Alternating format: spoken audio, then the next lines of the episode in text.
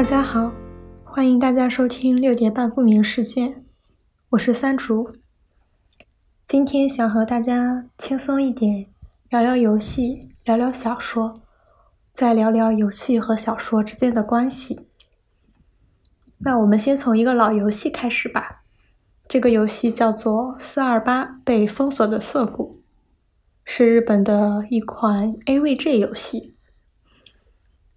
简单总结一下这个游戏的话，就是我们帮五个主角做出选择，他们的选择又影响了彼此的命运，甚至影响了东京涩谷所有人的命运。最后，我们拯救了涩谷的故事。嗯，首先。为什么这个游戏叫四二八呢？涩谷读作喜不压，和四二八是谐音。其次呢，这个游戏是发生在某年的四月二十八日这一天。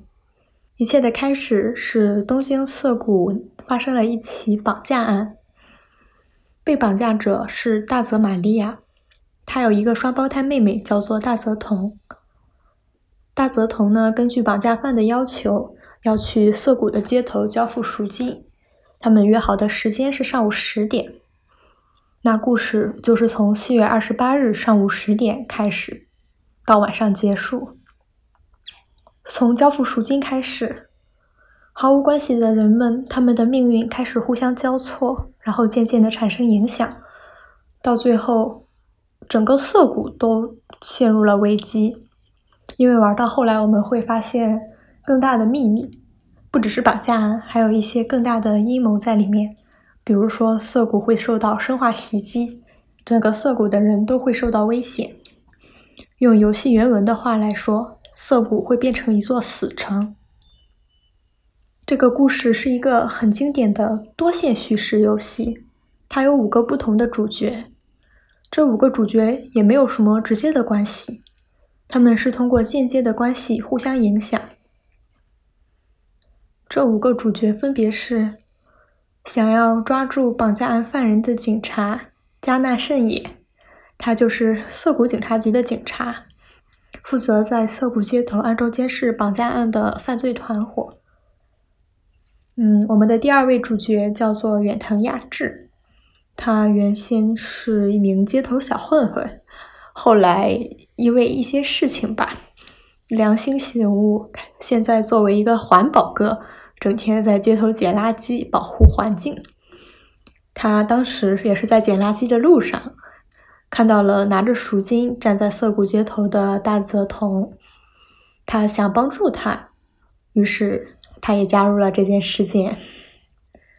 当然，还有另外的三名主角，一名是被绑走的大泽玛利亚的父亲大泽贤治，他也是一个制药公司的研究所长。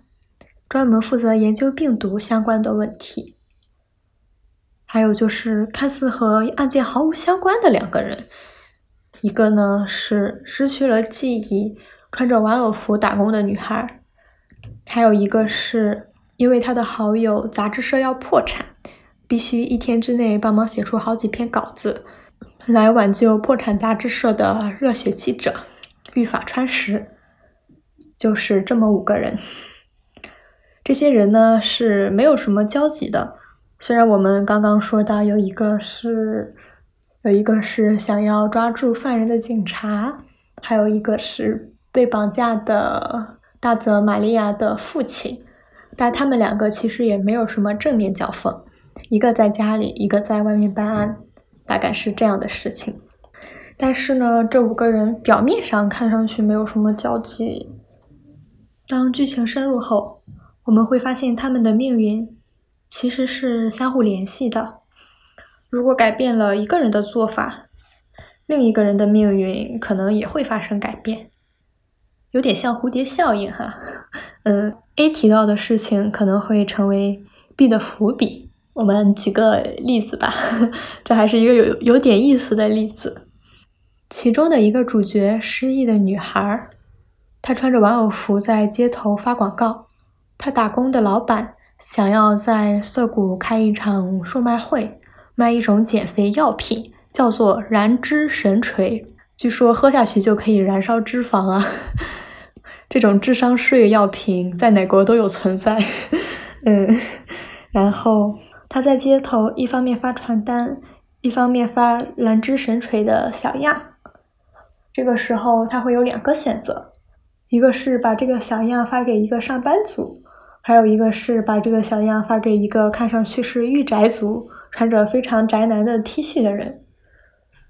如果选了第一个，这个事情就这样结束了。但是如果你把它交给那个御宅族的话，我们会导致一个 bad end。其实这个打扮的像御宅族的人，也是一个卧底警察，他是我们主角之一加纳圣也的同事。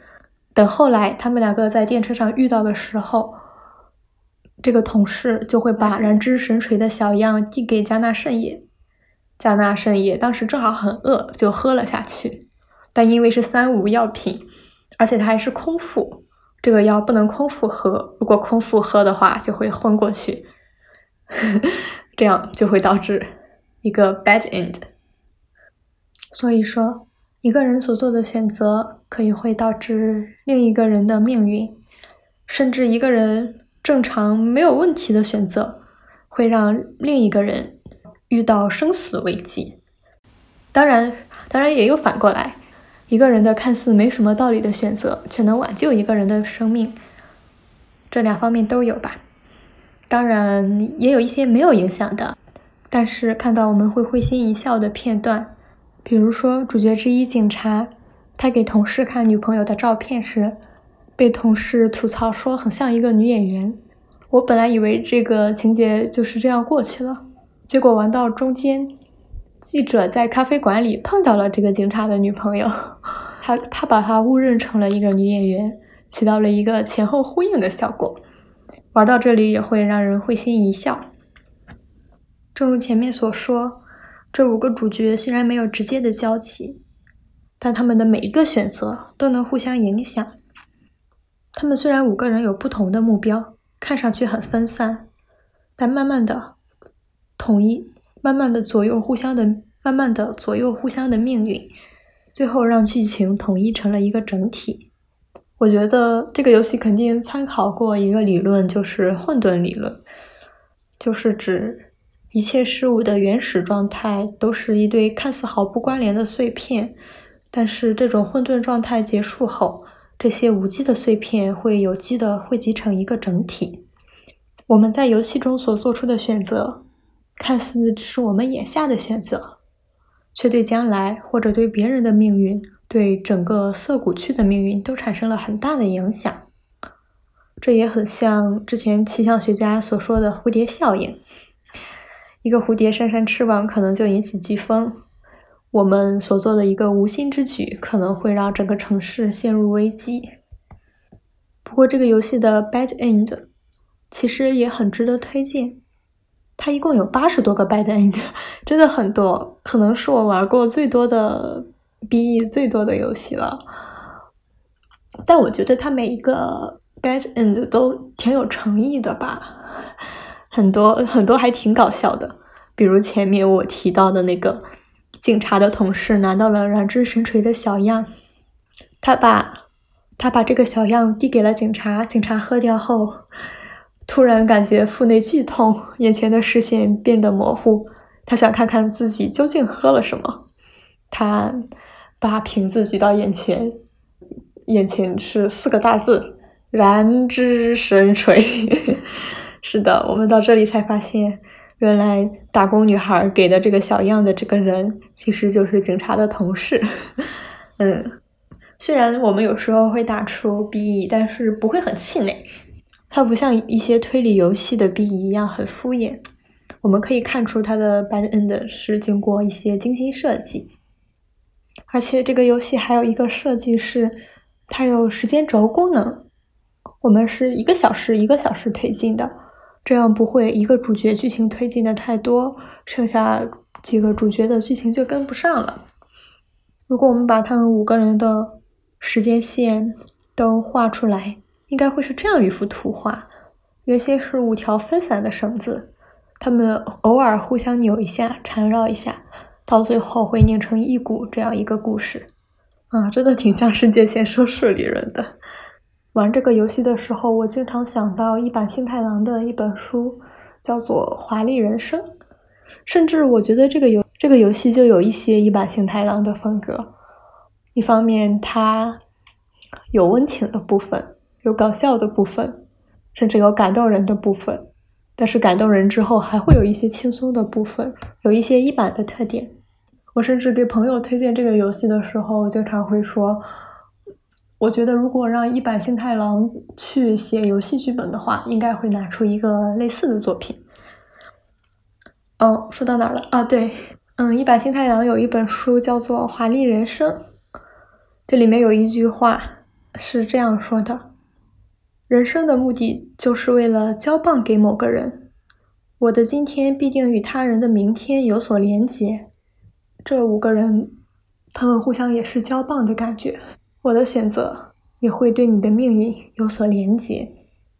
前面也说到了，这个游戏有一些感人的部分，我非常喜欢他这种表达，就是虽然说有时候很搞笑，该搞笑的时候搞笑，该煽情的时候又开始煽情。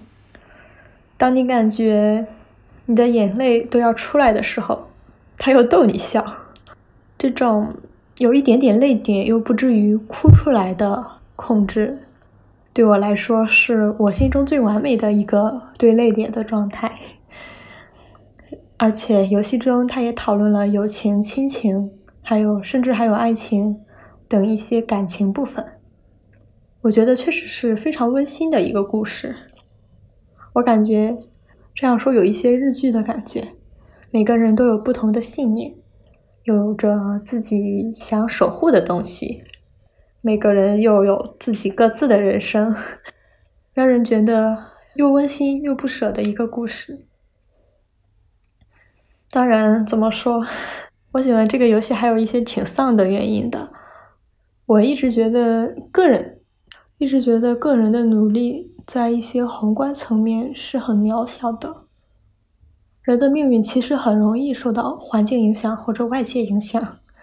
这里又忍不住提一嘴这次的疫情，我们感觉做了三期了，每次都提到疫情，因为疫情真的影响很大，每一个人的生活几乎吧，几乎每一个人的生活都被打乱。这也不是我们自己的决策或者努力可以影响的，而一些冒险游戏。我们的主角可能通过打怪升级、探险，他的目标是一条线的，只要努力就可以达成的。当然了，我也很喜欢冒险游戏，以后有机会的话，应该还会讲一下。当然，我也觉得这个游戏有一些积极的部分，或者说打动我的部分。首先就是，也许我们自己的人生中。有一些细小的事情，可能是在别人的剧本中非常关键的一件事，而且这个游戏，因为它可以不停的往回跳时间线，如果我们现实中做错了事，是没有机会再往前回到一个小时，再改变过去的选择的。但这个游戏中，我们是可以退回之前的时间点，再做一次选择，再改变一次命运。可能说现实中无法实现的愿望，还会要在游戏里实现一下吧。因为玩到后来就会觉得命运在自己手中，现实中不会，但是游戏中会。最后打出最终的结局也是很有成就感的。不过到最后，这个主角警察他是这样，他是觉得一定是命运，是多个人的命运相交，偶然才成为了必然，拯救了涩谷。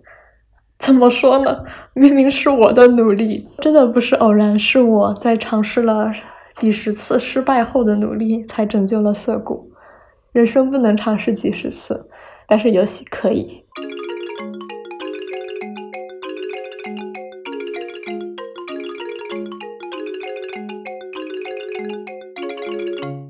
我们再说一下做这个游戏的公司吧。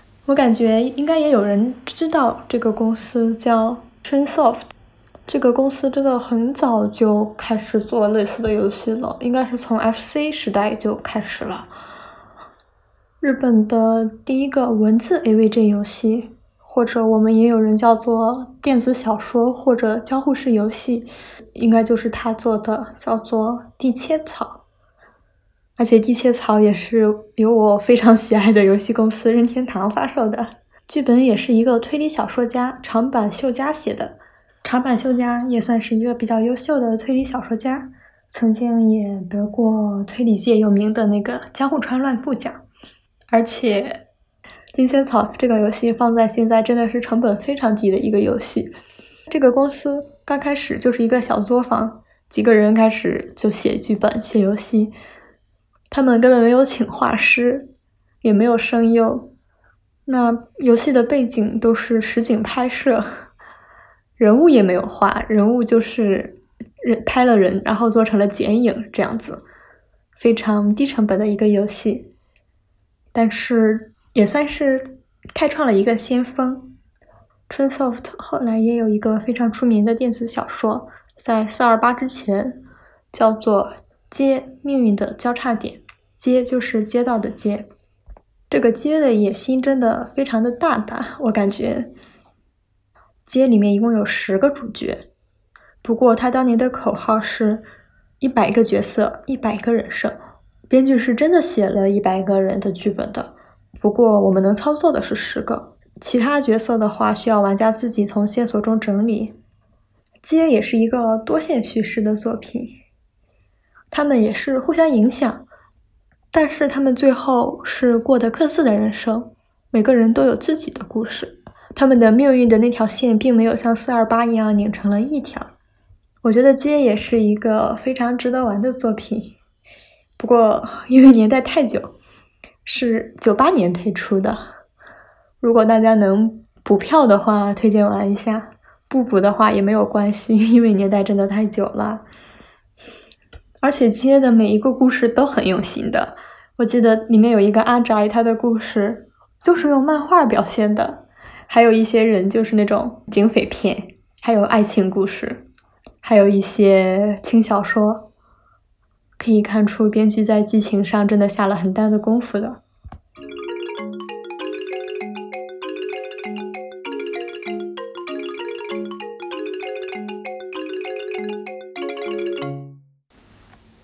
我觉得多线叙事它有一个优点，就是我们可以看到更多的内容，而且一旦这个主角之间互相影响，这个游戏的趣味性会又加上一层。四二八如果放在一个推理小说里，可能是一个比较俗套的剧本，也不能说俗套吧，应该说是一个比较普通的故事，在推理小说中不算什么新套路的故事。但它做成游戏后，我觉得真的是一款非常优秀的游戏。当然，每个主角的命运最后聚在一起，放在一些文艺作品里好像也不是很罕见。但是呢，我觉得。它的高明之处就是用这个线的选择来打通其他线的障碍。有时候一条线会卡很久，因为我实在想不到别人别人的选择怎么来影响这个主角。但想通的时候，就会觉得拍案叫绝，觉得这个设计非常巧妙。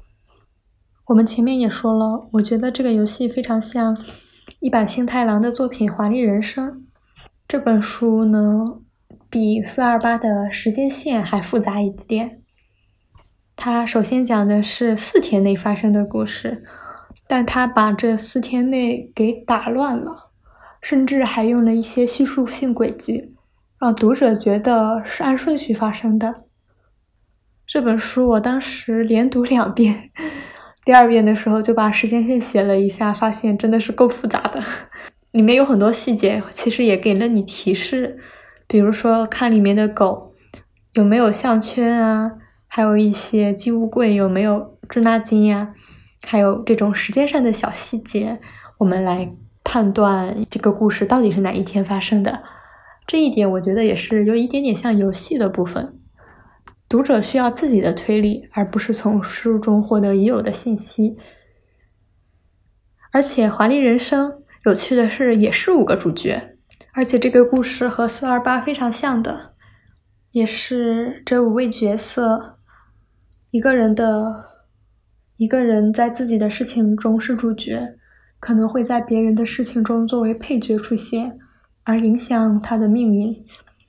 或者说，对于一个主角，生死攸关非常大的事情，对另一个人来说，并不是什么大事，是一件微不足道的小事。这样子，正如原文中说的：“我的今天必定与他人的明天有所连结。”会让人产生更多的回味吧，而且这本书也是一个相对温情的故事。每个人都有自己的目标，但每个人都没有实现自己的目标。没有实现自己的目标，走上了别的人生，究竟是不是好的呢？我们不知道，但是，毕竟我们还有明天。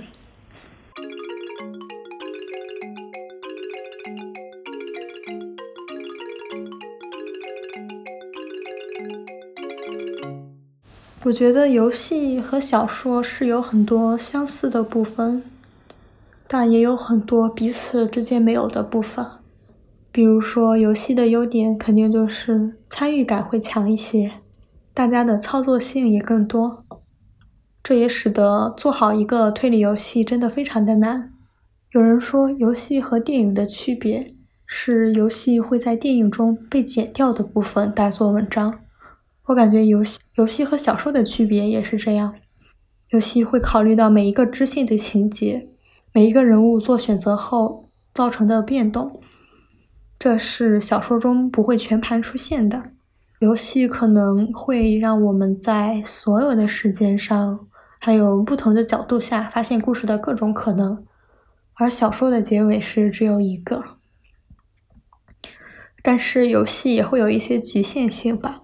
我们回到四二八，我也讲过，里面有一个主角是失忆的女孩，她其实是被绑架的那个人质，也就是双胞胎的姐姐。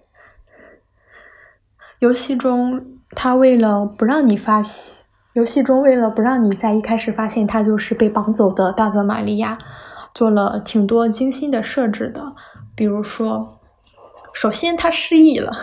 他根本不知道自己是谁，有没有被绑走。其次，他在便利店看到了一条项链，他看到这条项链后，隐约感觉对自己恢复记忆会有帮助，所以他想买这条项链，但是他没有钱，所以就不得不去打工。打工的时候呢，他穿着一个猫猫形状的玩偶服发传单，所以我们刚见到他的时候，在游戏中的图片出现的时候。大家看他是一个穿着玩偶服的人。如果我们看到他的真实样貌，肯定会发现他跟他的双胞胎妹妹长得一样，会一眼判断出是他。但是我们这样设置的话，就会隐瞒这个消息很久。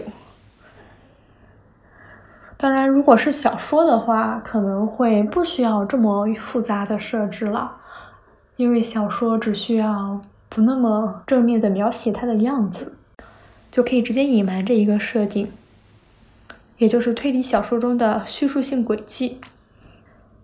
叙述性轨迹呢，简单来说就是小说中角色知道，但是读者不知道的部分。比如说某一个角色，我们刚开始一直以为他是一个……哎呀，这个是我突然发现叙事性轨迹，如果告诉你了他的情节，真的会一句话剧透。防止读者看书，我提到读者没有看的书会剧透。我来举这个例子啊，举一本没有出版的小说的例子，叫这本书是日本一个作者大泽在昌写的畅销作家写作全技巧，是他点评一个，哎呀，看过去有点久了，我看一下，是他选出了一些青年写作者写的文章。来点评的一本书，这个不怕剧透啊。我们来看，它其中有一个故事叫做《情眼》，是这样的：这个作者他就以第一人称写作设计了一个小轨迹，他把主人公设定为弱视，就是眼睛看不清东西的那个弱视。但是呢，他不想跟读者透露，而且还很小心的避开了那些主角使用眼睛的场景。比如说，开头就是这样的：我从床上探出身，伸手够向地面，摸索了好一会儿，指尖终于触到了躲在床底下的闹钟。当然，读到这里，如果有人能意识到主角眼睛有问题，那也不影响后续的阅读。如果没有人意识到，那后面揭秘的时候就会有一种恍然大悟的感觉。这也是叙事性轨迹有一个有趣之处。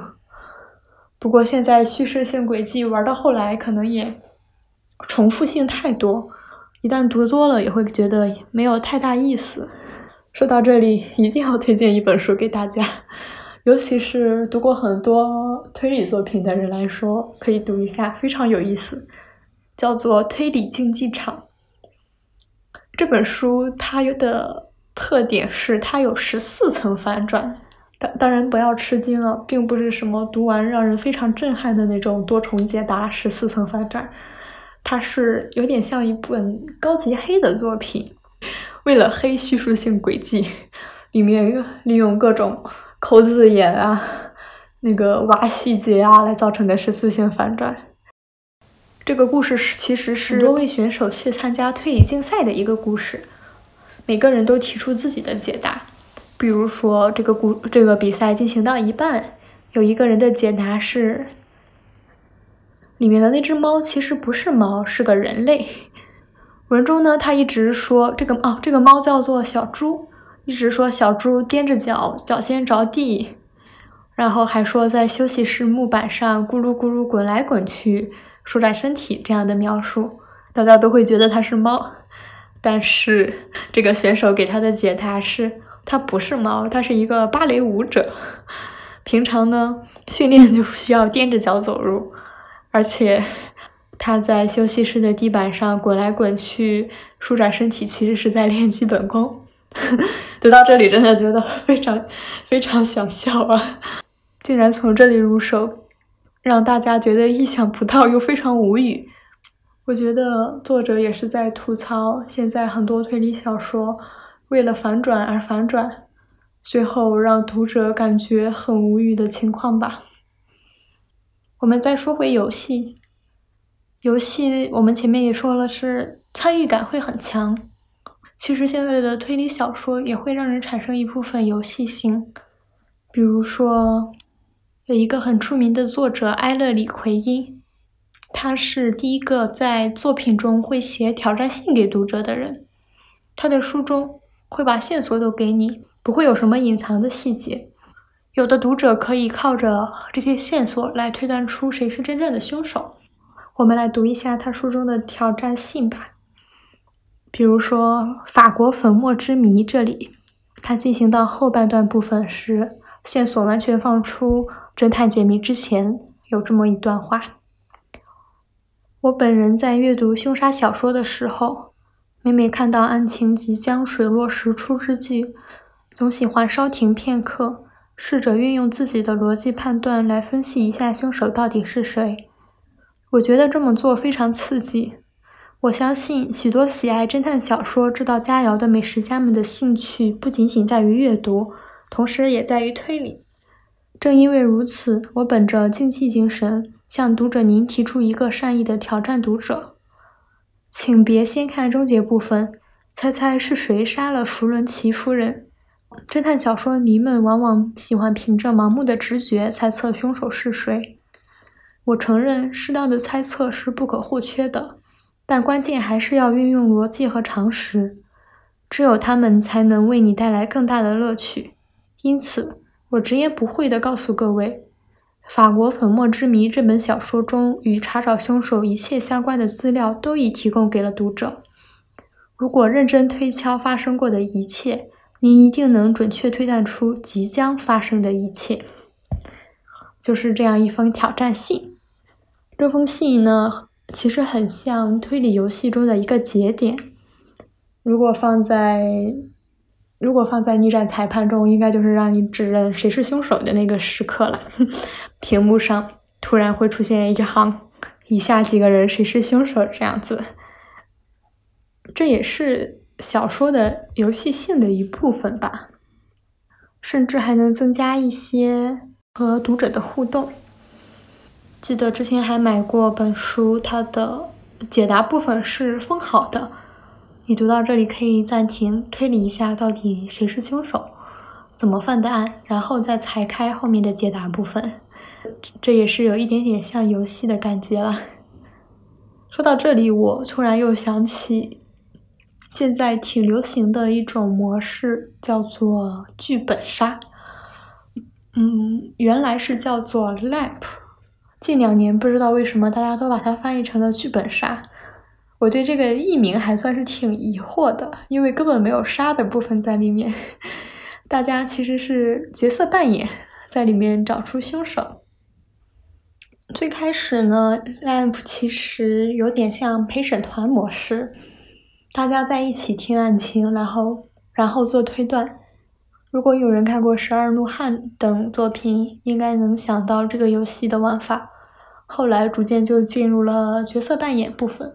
每个人分配自己的角色，大家也是第一人称把自己的信息讲出来，然后所有的玩家把故事拼凑起来，形成一个完整的故事，推理出谁是凶手。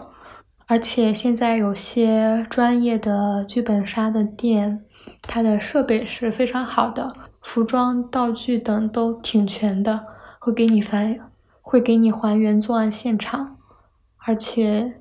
会根据相应的场景穿相应的服装，比如说，如果是早期英国场景，可能大家会穿宫廷的华丽服装；如果是学校场景，大家应该都会穿学生制服这样子，也是一种相对沉浸式，也是一种沉浸式的体验，能够增强代入感。不过，我现在对剧本杀有一个比较疲惫的态度。我感觉精致的剧本还是太少了，到后期各种剧本都走向一种，你每个人都有嫌，每个人都作案，每个人可能都给尸体捅过一刀或者下过药，大家只能判断死亡时间来判断到底谁是凶手，甚至凶手本人可能都不知道自己是不是凶手的这样一个模式，这样也不是没有。当然，这个模式不是不好，只是出现的次数太多，让人有点疲乏。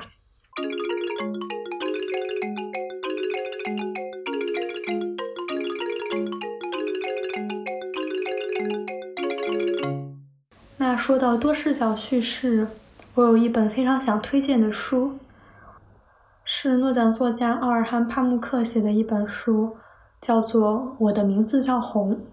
这本书一共有五十九章。每一章都是用不同的视角写的，比如说第一章，它就叫做“我是一个死人”。它的开头是这样的：“如今我已是一个死人，成了一具躺在井底的死尸。尽管我已经死了很久，心脏也早已停止了跳动，但除了那个卑劣的凶手之外，没人知道我发生了什么事。而他那个混蛋。”则听了听我是否还有呼吸，摸了摸我的脉搏，以确信他已把我干掉。之后又朝我的肚子踹了一脚，把我扛到井边，搬起我的身子扔了下去。往下落时，我先前被他用石头砸烂了的脑袋已摔裂开来，我的脸、我的额头和脸颊全都挤烂了，我全身的骨头都散架了，满嘴都是鲜血。听到这里，可能会有人觉得这个非常像日本的一本小说，叫做《夏天烟火我的尸体》，也是以一个尸体的视角写的。但是这只是第一章，后面每一章都会换一下视角。第二章叫做《我的名字叫黑》，是以一个叫做黑的人写的。甚至后面还有《我是一棵树》，我是一匹马，我是一枚金币，我的名字叫死亡。这样子，这种标题出现，算是把多视角叙事运用的淋漓尽致。而且这本书的第四章就是人们将称我做凶手，凶手的视角已经出现，从他甚至从他的视角描述了他的想法，描述了这场谋杀案，也是非常好的一个阅读体验。这本书的多视角叙事就像一幅全景画。作者把画切成了一块一块，每块之间也不是毫无关联，也不是联系巨大。每个人都是自己的主角，包括一棵树、一只狗，万物皆有灵。当然，这本书，我觉得它好不不只是好在推理层面，它也有很多历史部分。里面讲述了画师行业的兴盛和衰弱，书中的不同的不同的艺术艺术史，还有不同的人生，也是读起来非常让人震撼的一部分。读完后，我也从中了解了很多伊斯兰文化，非常推荐大家去读。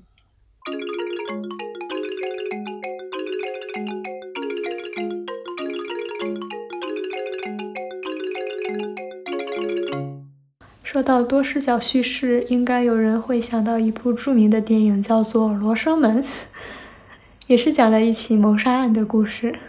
每个角色都讲了自己看到的谋杀案的部分。但都有一些差距在里面，到最后，甚至我们都不能完全确定这件事情究竟是怎样的。大家的叙事好像都偏袒了自己，我们陷入了一种困境中。人们对于自己的事情可能不会实话实说，可能会加以修饰，人们也可能无法真正的互相理解或沟通。全知者，或者说真相。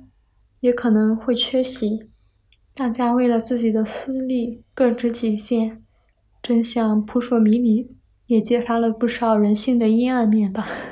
哇，我已经自己一个人絮絮叨叨这么久了，最后推荐一个轻松一点的电影吧，叫做《如月疑云》。当然，这一期中所推荐的各种作品，我也会放到 show notes 里。如果有感兴趣的朋友，也可以看一下。他的编剧是古泽良太，也就是曾经写过《Legal High》的编剧。如月呢，是一名，用我们的话来说，是一名十八线小偶像。一年前呢，他自杀了。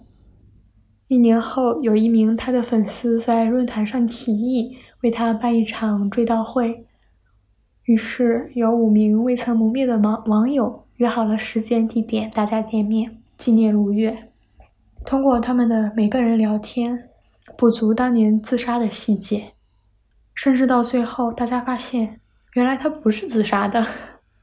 有趣之处是，他就只在了，他就在一个小空间里拍摄，而且是靠各种对话推动剧情，也挺能。体现出编剧的功力来吧。最后，大家通过各种讨论，推导出他死亡的真正原因，甚至每个人的身份，在后来也可能慢慢的揭露出，不只是粉丝这么简单。那我就不多剧透了，说太多的话，看起来可能就没有太大意思了。推荐大家自己去看一下。我觉得这部电影也能体现出一些推理的有趣之处。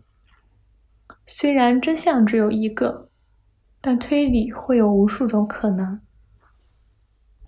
那我们今天就先聊到这里啦，感谢您的收听。最后向大家分享一首《华丽人生》中反复提及的歌《Here Comes the Sun》吧。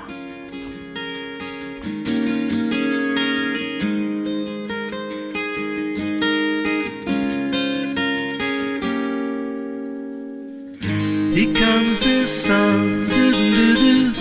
Here comes the sun. I say it's alright.